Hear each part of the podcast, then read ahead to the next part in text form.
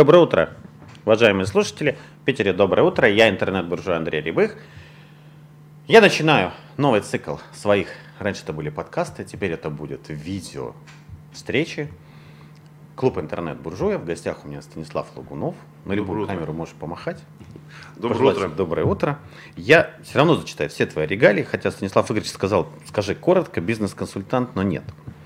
Эксперт по повышению эффективности организации строительной отрасли за счет внедрения принципов бережливого мышления, практик с 20-летним опытом управленческой деятельности в крупных организациях. Вчера твой помощник прислал, сказал, вот только так моего шефа.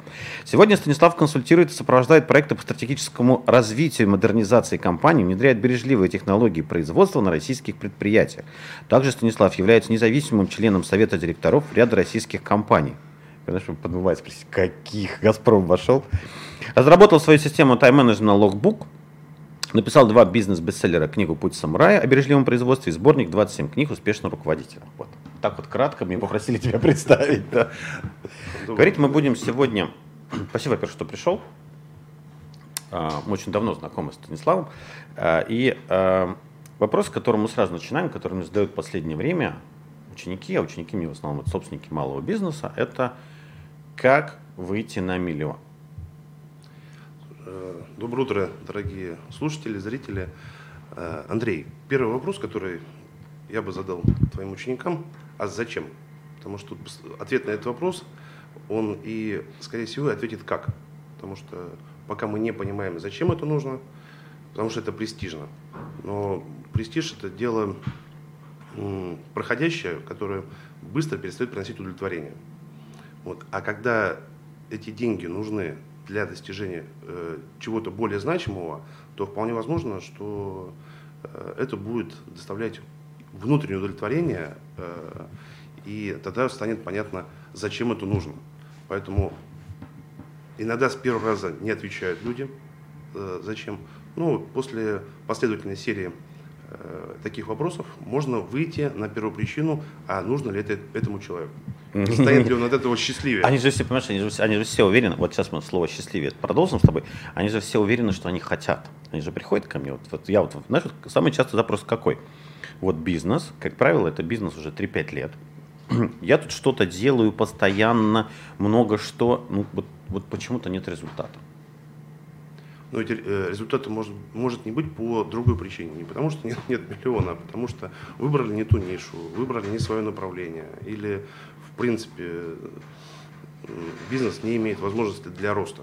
И ведь, э, знаешь, я проводил такие параллели, что э, малый бизнес, он не сильно отличается от стартапа, Мгм. потому что он также требует ответа на большое количество вопросов, для чего этот продукт, для чего, э, не только для чего я занимаюсь бизнесом, но и какую пользу я несу клиенту.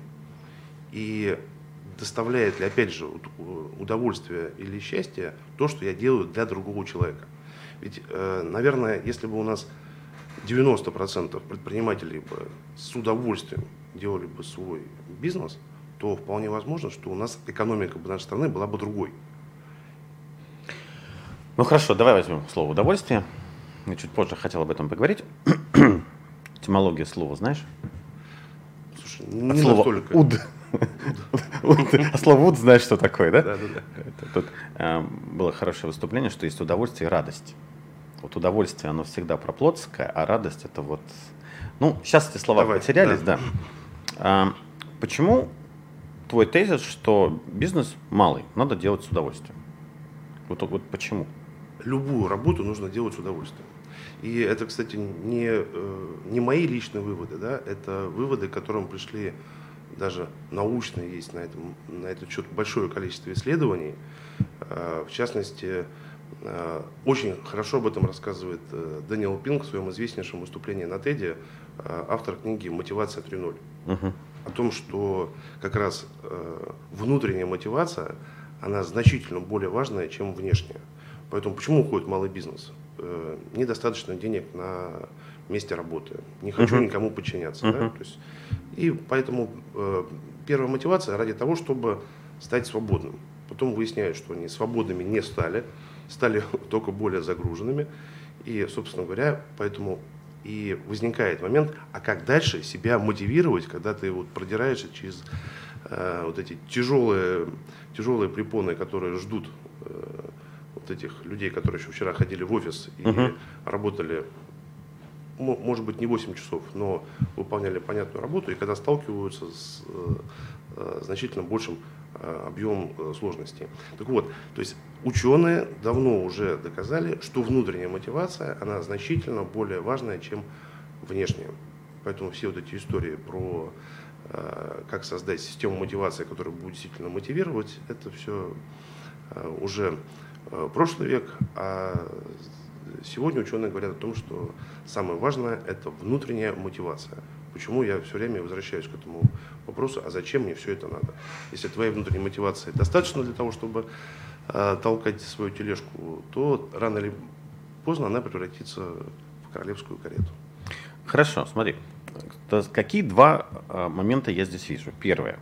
Человек, когда начинает бизнес, он не всегда понимает, будет ли он приносить ему радость. Да, вот у многих так сложилось, так попало. Здесь я увидел, что можно зарабатывать деньги. Я открыл этот магазин, потому что именно тогда видел, что там можно легко заработать. Вот он там за 20 ну, Дешевая аренда была. Ну, у всех свои факторы, ну, да, то есть, ну, и вот он, угу. бизнес уже 3-5 лет, бизнес ему не радует, но кормит. Да, и вот что делать?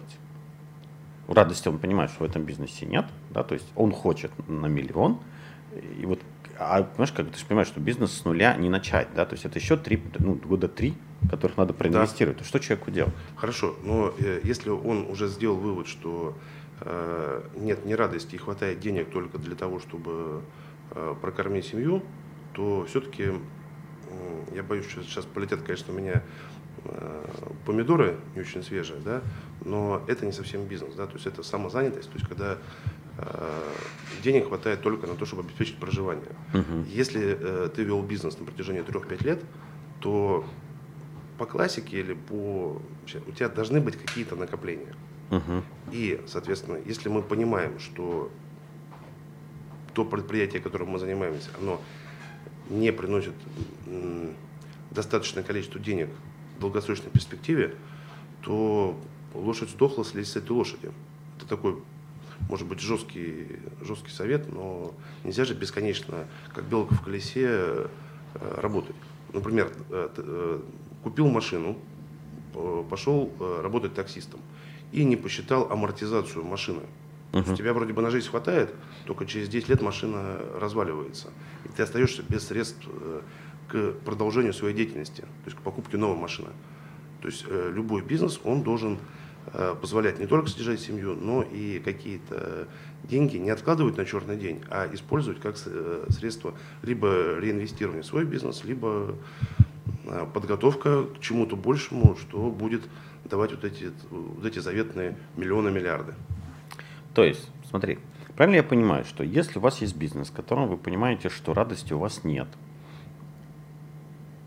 я сейчас, денег я, я, да, ну, деньги там обычно есть, понимаешь, вот, вот не было денег, они его закрыли, а тут, знаешь, они всегда такие, все, устало, ну там, день, ну там я вот семью кормлю.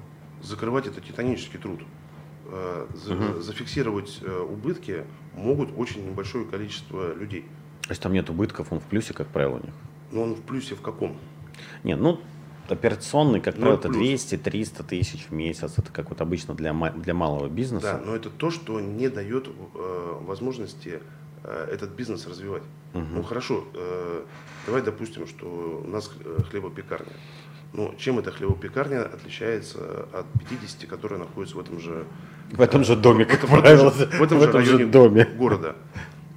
Мы с тобой понимаем, о чем мы угу. говорим, да? То есть нет уникального предложения, и это превращается...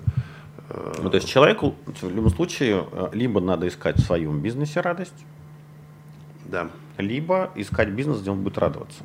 Да. Этот можно не закрывать, насколько я понимаю, либо найти управленца, либо продать. Я не верю э, в то, что на малый бизнес можно найти управленца. Ну, Кстати, тому... вот это острый момент. Вот, э, это хорошо, что мы коснулись темы. Смотри, Курсов по диригированию для малого бизнеса море. Да, их прям, знаешь, такие прям вот найми и езжай в Таиланд, найми и там отдыхай. И вообще возьми, и вообще у нас такие курсы, вот вы их прошли, и у вас все сразу выстроится моментально. Но почему-то люди, проходя эти курсы, продолжают жаловаться, что хрень какая-то с сотрудниками. И у тебя проскочил такой хороший тезис, что для малого бизнеса почему? Потому что если я э, хороший управляющий для малого бизнеса, то я открою свой малый бизнес. Попадал, я, кстати, то же самое говорю. Здесь Мы хотим взять хорошего продавца, очень хорошего продавца. Я говорю, а зачем он, вам, зачем он будет у вас в бизнесе работать? То есть, вот. И мы возьмем классного исполнительного директора. Я говорю, либо у вас эта компания через 3-5 лет станет не ваша, либо он откроет то же самое через год. У меня была история на, на заре моей как раз управленческой деятельности. Я был э, начальником службы, и я воспитывал кого-то из инженеров. Ну неужели так сложно? Неужели непонятно, что нужно делать так? И он мне сказал такую сакраментальную вещь, да, что он говорит, Станислав Ильич, если бы я был такой умный, я бы сейчас сидел в вашем кресле. Ну что вы ко мне прицепились? Я чуть не захлебнулся от гнева, но потом, через какое-то продолжительное время, ко мне пришло понимание. Поэтому для малого бизнеса я считаю, что э, нельзя найти хорошего управляющего. Слушай, а хороший управляющий – это человек с зарплатой ну, 100, 200, 300. Ну, давай, наверное, 200-300. Угу. Говорить вот об этих. Э, ну, то есть столько, как бы сколько собственник... Мы же, хотим, мы же хотим еще передать э, финансовую ответственность, угу. ответственность перед надзорными органами. Угу. Что когда э, э, я уехал в Таиланд, а ко мне раз в месяц пришел э, инспектор санэпиднадзора, или инспекция. этот человек знает, что делать. А не будет звонить мне на Таиланд, э, мне в Таиланд и тратить мои деньги. Хорошо, какой тогда должен бизнес быть, чтобы у меня с э, директора получал 300, 200-300? Это какой, какой оборот примерно? Я просто ты же консультируешь я думаю, много компаний. Ну, я консультирую чуть э, те, которые уже ближе, ближе к среднему. Uh-huh. Ну, давай предположим, что это не меньше э, там, 60 миллионов в год. В год. То есть это ну, 5-6 миллионов. Ну, выручка, выручка 5 миллионов в месяц мне представляется. При рентабельности 20-30% в малом бизнесе. Да, если они там находятся, то, соответственно, есть возможность э, заплатить э, фикс, uh-huh. который будет, например, 150 uh-huh. или 100 тысяч, и давать вот эти уже бонусы от, э, от прибыли. Смотри, это питерская зарплата или средняя? Ну, по России, наверное, будет поменьше, а по Москве, наверное, побольше. По Москве, наверное, побольше, по России поменьше. То есть мы говорим сейчас про Питер. Да, да? Уважаемые слушатели, мы говорим сейчас про Питер, да, то есть 100-150 тысяч управленец, поэтому понятно, почему малый бизнес жалуется, нет кадров, нет кадров. Но потому что действительно ты примерно столько себе платишь, да. и ты не можешь позволить. Хорошо, супер, это большое открытие, потому что часто, что, ну, говорят достаточно часто, я не могу найти, хотя курсов по делегированию масса. Что тогда делать собственнику малого бизнеса, который хочет снять себя с плеч, но не может позволить себе грамотного управленца? Ну, потому что у него в бюджете таких денег нет, да? Э, я всегда базировался на том, что э, любой человек должен достаточно большое количество времени вкладывать в свое саморазвитие. Uh-huh. И это не обязательно походы по, по курсам, тем более, э, или тренингам мотивирующим. Но на это нужно выделять время. То есть это будет или будут книги, или это будет эм, просмотр какого-то хорошего э, контента на видео. Но в это нужно инвестировать в первую очередь время.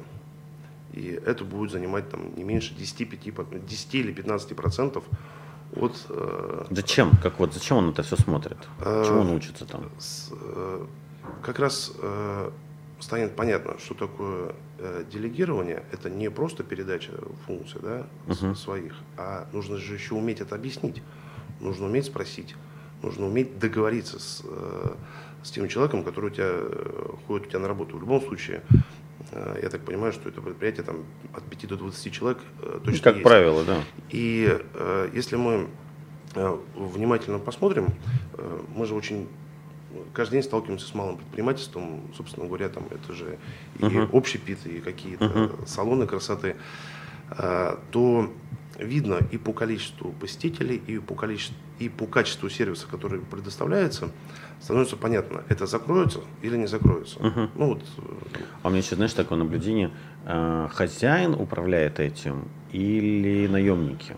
Как правило, хозяин реже закрывается, чем наемники. Слушай, ну вот такого вывода я не могу сделать. Ну, у меня но... просто несколько магазинов вокруг mm дома, и один сейчас э, выкупила бывшая продавщица, который работал, и магазин резко изменился. В лучшую сторону. В лучшую сторону, Конечно. Она теперь всех обо всем спрашивает.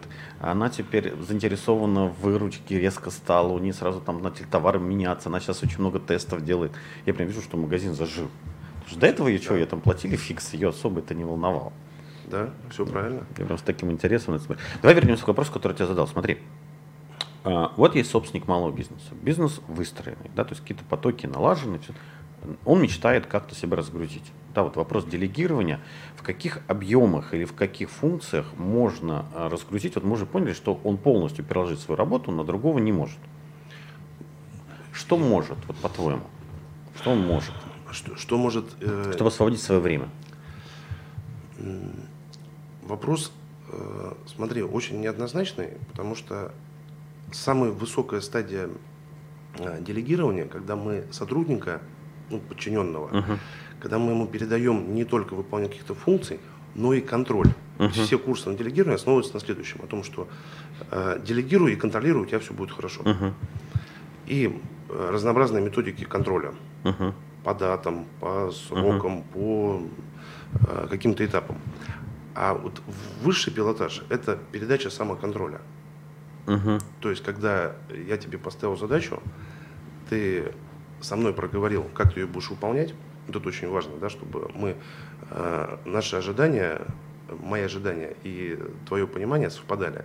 После этого ты уходишь и сообщаешь, даже не сообщаешь о том, что э, все хорошо или все плохо. То есть это ты потом в уведомительном порядке говоришь, что все, все было хорошо. То есть я даже об этом не знаю, о том, что все произошло. Но это уже такой высший пилотаж, и, соответственно, первостепенно, как, как этого можно добиться? Только подбором правильных людей, то есть те, которые и мотивированы на работу, и на результат, и которые еще... Э, Такие бывают? Да, бывают. Как их отбирать? Скажи, каким образом их отобрать? Как их найти? Вот это, это, уже, это уже секрет. Знаешь, я в подкасте, по-моему, у Брагинского это слышал. Угу. В подкастах все очевидно, все неочевидное Э, отдельно. Но по, существует большое количество э, методик, э, они в основном основаны там, на психологии. То есть можно пойти через, через тестирование. uh Я не очень понимаю, как малый предприниматель это организует, потому что тут еще нужны некоторые, Нужен кадровик, ну, нужны, который... нужны некоторые как бы знания. uh Но надо сказать, что цена за проведение этих тестов, она сейчас э, значительно э, невысока относительно того, что было 10 лет назад. Uh-huh. 10 лет назад полноценный развернутый тест там, по, э, ну, с такими с хорошими э, э выводами стоил 800 евро, э, например. Uh-huh. Я сам все время проходил для того, чтобы выявить там свои узкие места. Сейчас это можно сделать при там, количестве, по-моему, от 10 человек, это будет стоить 2500 рублей. Ну, то есть... Э, Круто. А это то же самое, что происходит со всеми технологиями. Да? Uh-huh. То есть со временем они дешевеют. И чем дальше развивается, появляются новые какие-то конкуренты, цена, цена снижается. То есть э, я бы это не от, отметал, что это невозможно для малого бизнеса. Uh-huh. И э, опять же, э, в, подбирая свои там вот эти 5-20 человек, мы отбираем тот коллектив, который будет с нами работать в ближайшие 3, 5, 10 лет. Uh-huh ну, теоретически э, мы же, когда делаем бизнес, мы же не собираемся, что это на полгода. Uh-huh. Ну, если это не какой-то uh-huh. отдельный проект, когда наша цель там выполнить что-то и убежать и, и всех распустить.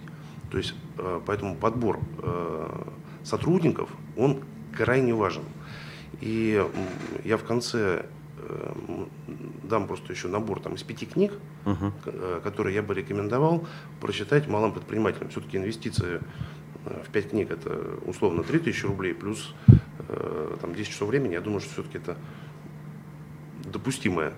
Хорошо, значит, получается. Значит, мечта любого э, малого предпринимателя уехать на Бали, а бизнес сам развивается, она не, она не рабочая.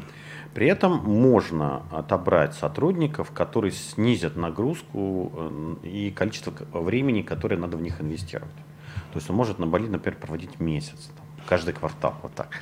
А для того, чтобы таких сотрудников отобрать, надо провести предварительное тестирование, которое в настоящий момент сам он это сделать не может, поскольку, как правило, компетенции он не обладает, хотя считает, что он отлично знает людей, это потом выясняется. Э, и сделать он может теперь это платно, причем стоимость теста очень такая смешная. Относительно, ну, то есть, ну, 10 смешно. человек прособеседует 25 тысяч, а сэкономить можно значительно больше. Да, здесь же всегда э, вопрос, что мы в перспективе теряем. Немножко набирает долго, а увольняет быстро. В России все наоборот. Да? Набирает быстро, увольняет долго, да? поэтому потери очень большие. Хорошо, супер, спасибо. Давай теперь вернемся к вопросу радости. А, радости мы, поскольку этот вопрос с тобой поднимали на той неделе, да, то есть что человеком двигает, это радость, радость и комфорт. Мы с тобой два нашли такие да. штуки, да, вот хотел их обсудить, потому что я когда, там еще у нас энергия бела, я понял, что энергия это, как правило, про радость. Ну, ну, давай я сейчас расскажу, а давай, а потом тебе передам микрофон, да? Угу. То есть получается, что есть радость, там, где у нас энергия, мы такие довольные, все эмоциональные, а комфорт это получается, то есть это мотивация к, а это мотивация от. То есть комфорт я не хочу здесь, и поэтому покупаю вот это. Я не хочу там три звезды, покупаю пять. Я не хочу ехать э, там эконом-классом, еду СВ. Да? То есть это всегда мотивация комфорт от. Мне не нравится этот автомобиль, я покупаю вот это. И то есть получается, а, все, что человек делает в бизнесе, должно либо его радовать, либо создавать комфорт. Так? Все, передал да. микрофон ты э, совершенно прав и смог как раз резюмировать два предложения, то, что мы с тобой долго обсуждали.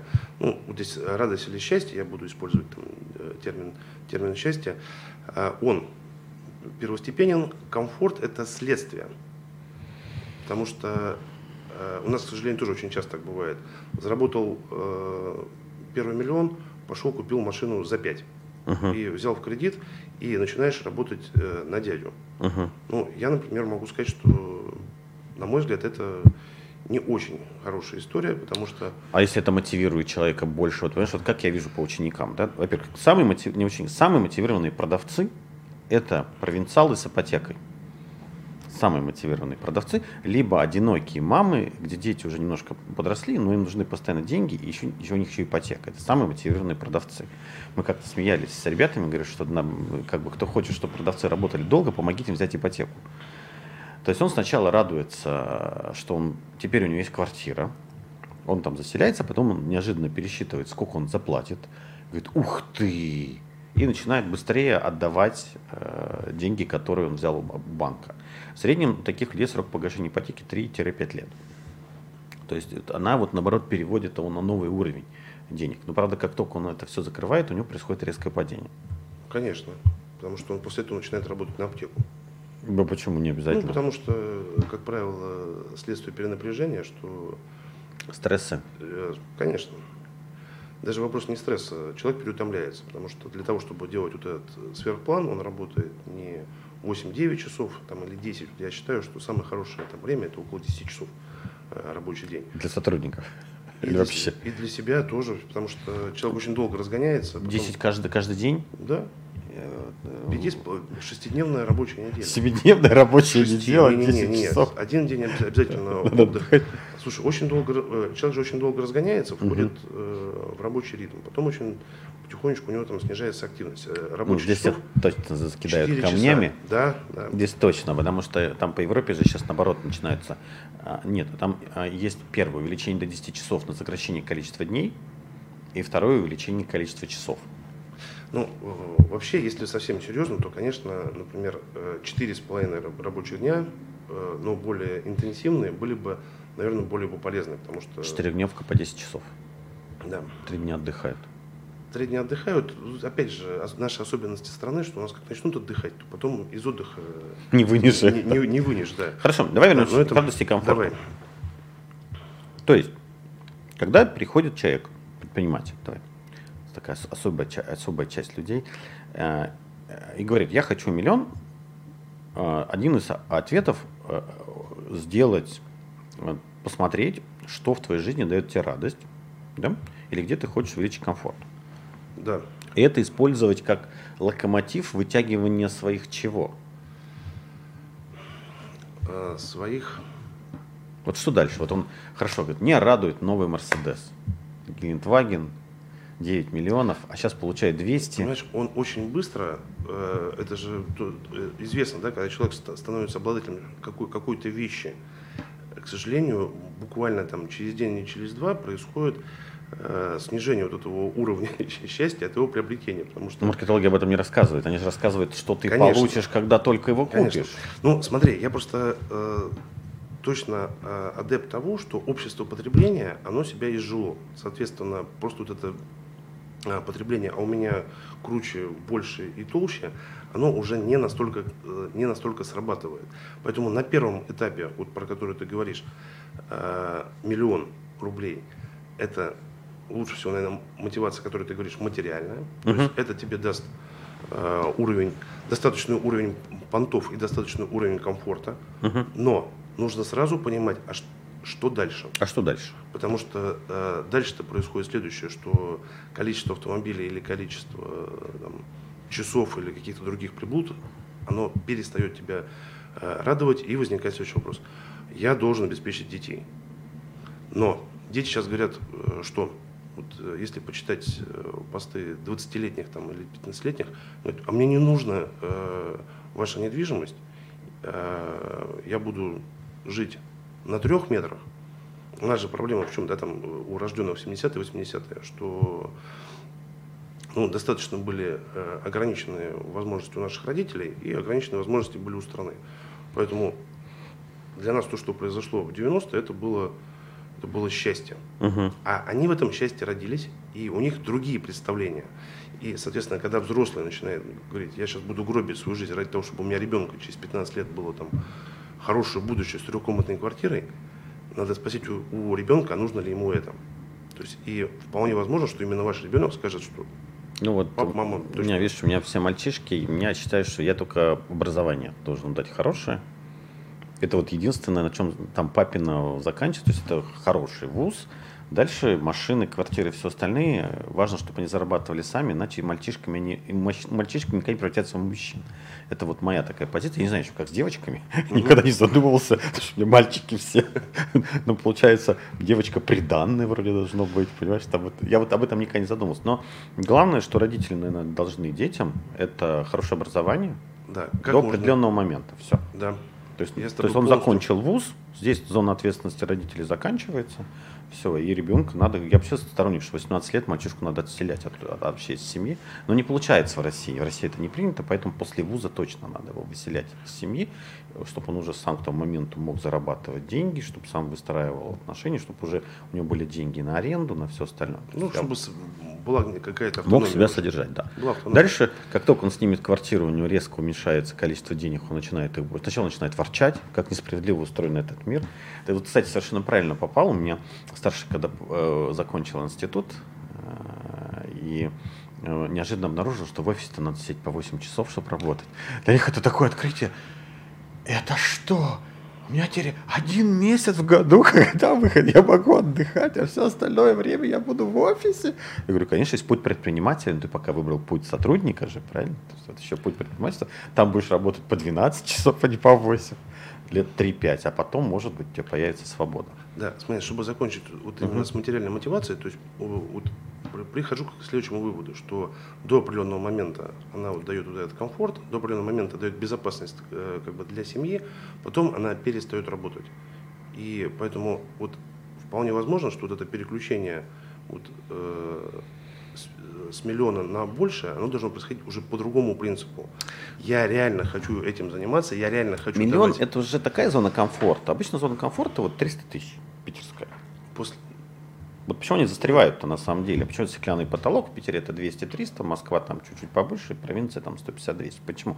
Потому что это количество денег, которое хватает для того, чтобы закрыть базовые потребности. Все правильно. Еда, вода, путешествия, дети, жена.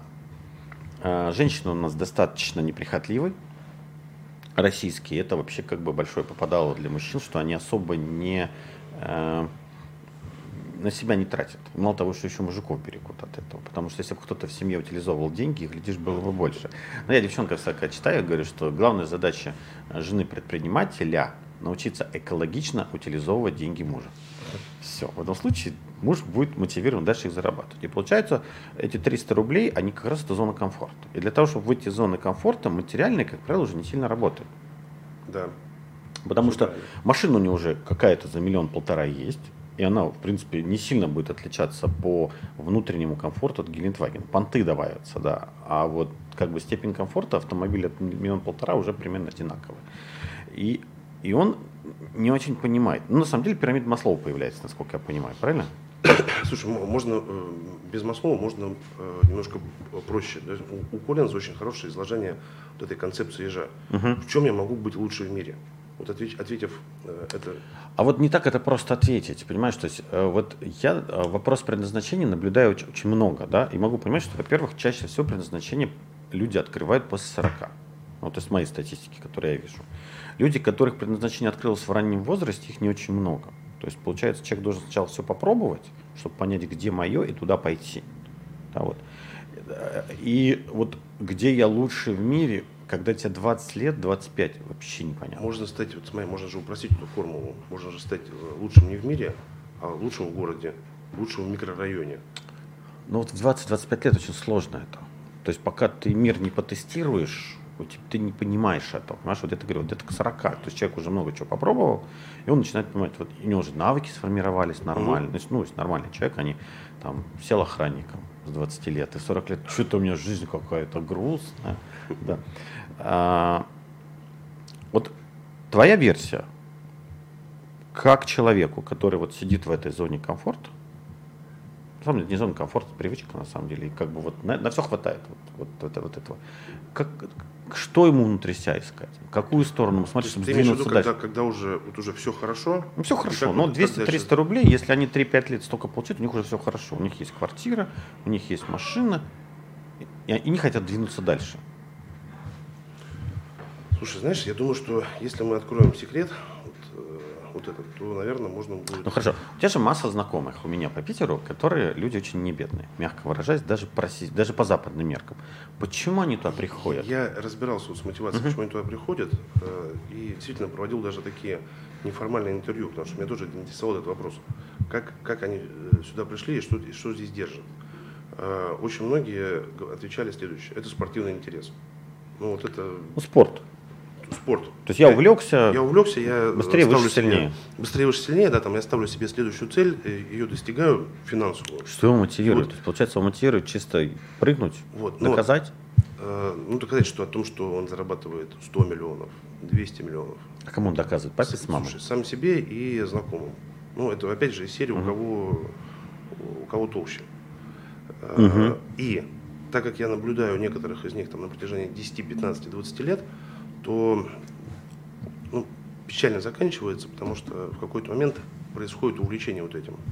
Кто-то забыл остановиться. Uh-huh. То есть вот пошло хорошо, но а, почему я все время возвращаюсь к тому, что чем реально нравится заниматься. Хороший пример. А, бывший топ-менеджер, а сейчас владелец э, компании «Легенда» по недвижимости. Uh-huh.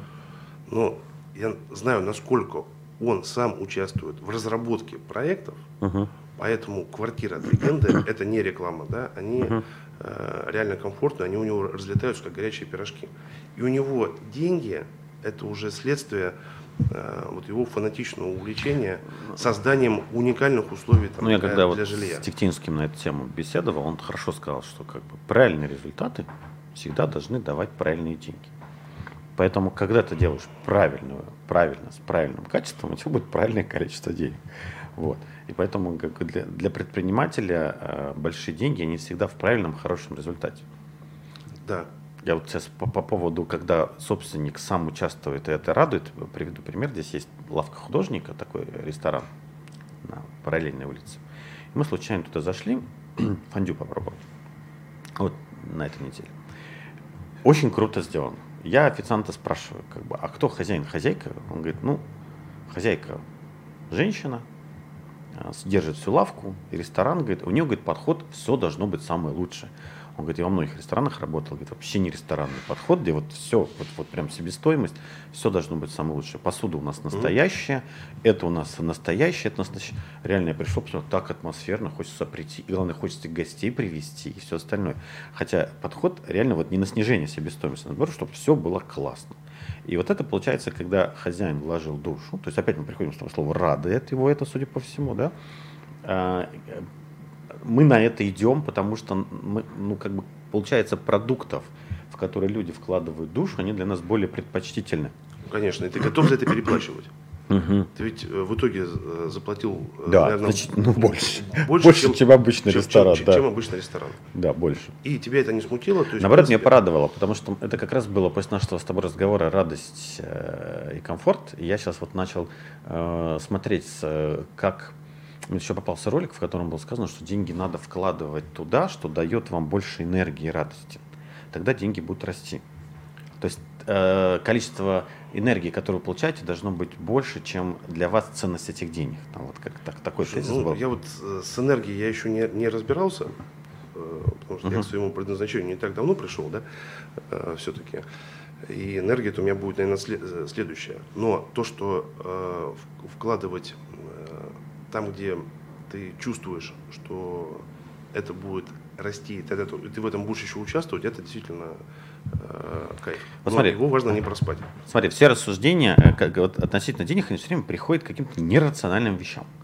Вот мы берем совершенно рациональный инструмент под названием бизнес, э, раскладываем, раскладываем, и тут в конце концов малый. Я сейчас тебя спрошу про средний, про большой, так ли там. И тут неожиданно оказывается, что а, все завязано на одного человека, собственника этого малого бизнеса, и на его радость. Понимаешь? Если у него радость есть, потому что у меня до этого был немножко другой тезис, что э, собственник малого бизнеса должен регулярно отдыхать. То есть каждые два, два с половиной месяца он должен на две недели отдыхать. Почему? Потому что он приезжает заряженный, накачивает эту энергию всю компанию, и компания очень хорошо двигается. Ну вот я по, по своей uh-huh, статистике, uh-huh, которую uh-huh. вижу, да, когда же он вкалывает по полгода вот такой вот убитый, и компания такая же вот у него убитая, но получается, что э, существует еще один сейчас вот новый уровень. Это то, что если это бизнес любимый, он тебя радует и наполняет, то также ты этой энергией начинаешь наполнять снова бизнес, не только отдых. Это, это во-первых, uh-huh. действительно наполняешься э, энергией, но тут важно же, что к результатам, что нас приводит? Нас приводят правильные процессы. И без разницы, какой у тебя бизнес, малый, средний или большой, uh-huh. у тебя должны быть построены процессы, которые не будут завязаны только на тебя. Uh-huh. И вот э, эту часть все опускают. Что... Давай развернем. Давай немножко развернем, потому что время нам пока позволяет. Не, не, не организованные. То есть мы э, определили, что нужно все-таки желательно, чтобы продукт был хотя бы с какой-то претензией на уникальность. Следующая история это все-таки как у нас организованы процессы. Угу.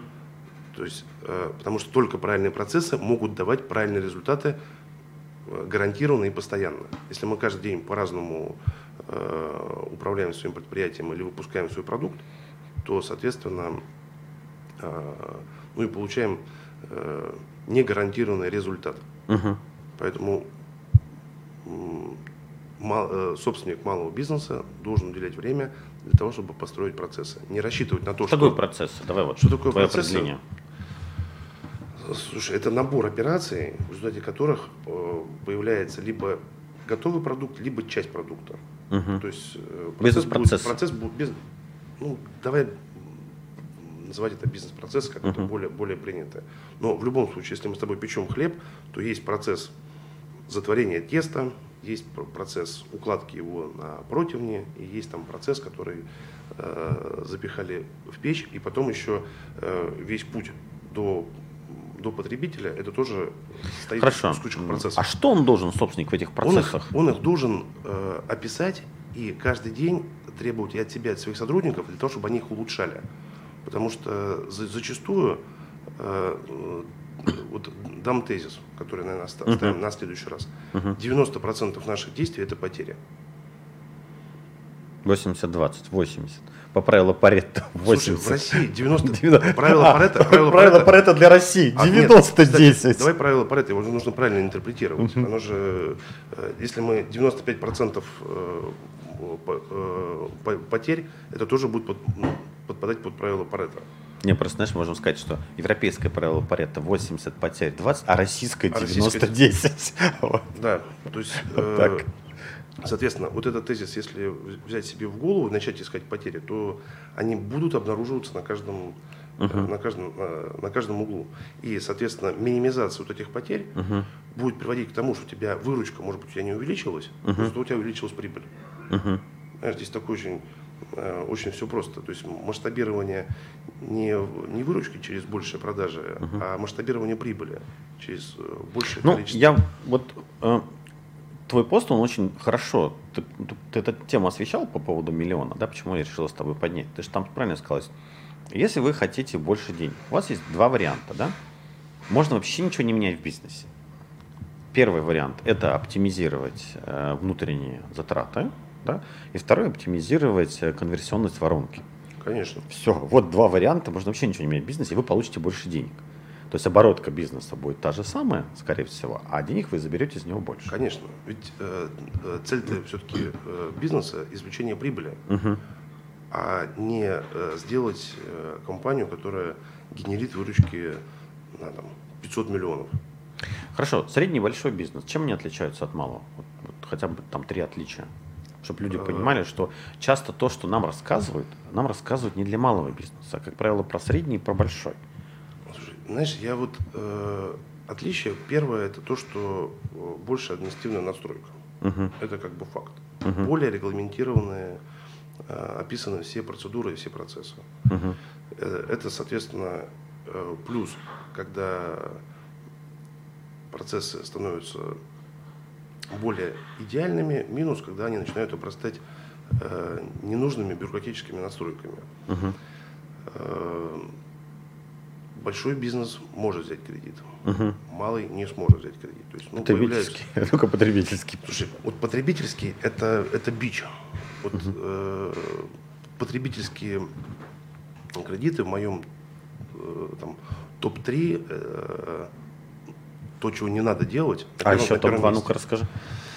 Ну, с, э, потребительский, угу. э, ипотека и э, реклама и скидки. Это главные враги человечества. Потому Рекламные что скидки? Реклама и скидки. Скидки. А, что, скидки. Что, что такое скидка? Скидка нам продают товар, который нам не нужен. Угу. То есть стимулирует наше потребление. Мы его не хотим, но как только видим скидку, у нас мозг ну, с тобой вторую серию придется писать, да, он, ты столько, он, он, столько он, тем поднимаешь. Смотри, у нас время остается там буквально 2-3 минуты. Давай резюмируем. Основной вопрос упирается исключительно в собственника малого бизнеса и в два момента – радость и процессы. Причем процессы должны приносить радость. Да. То есть получается, все, что он делает, особенно бизнес, должно его радовать. И тогда он будет вкладывать в каждый продукт больше, и готовы ему будут нести, естественно, больше денег, потому что люди любят как бы сверхпродукт. Да, угу. То есть продукт, который сверх, сверхсреднего какого-то. Да? Да.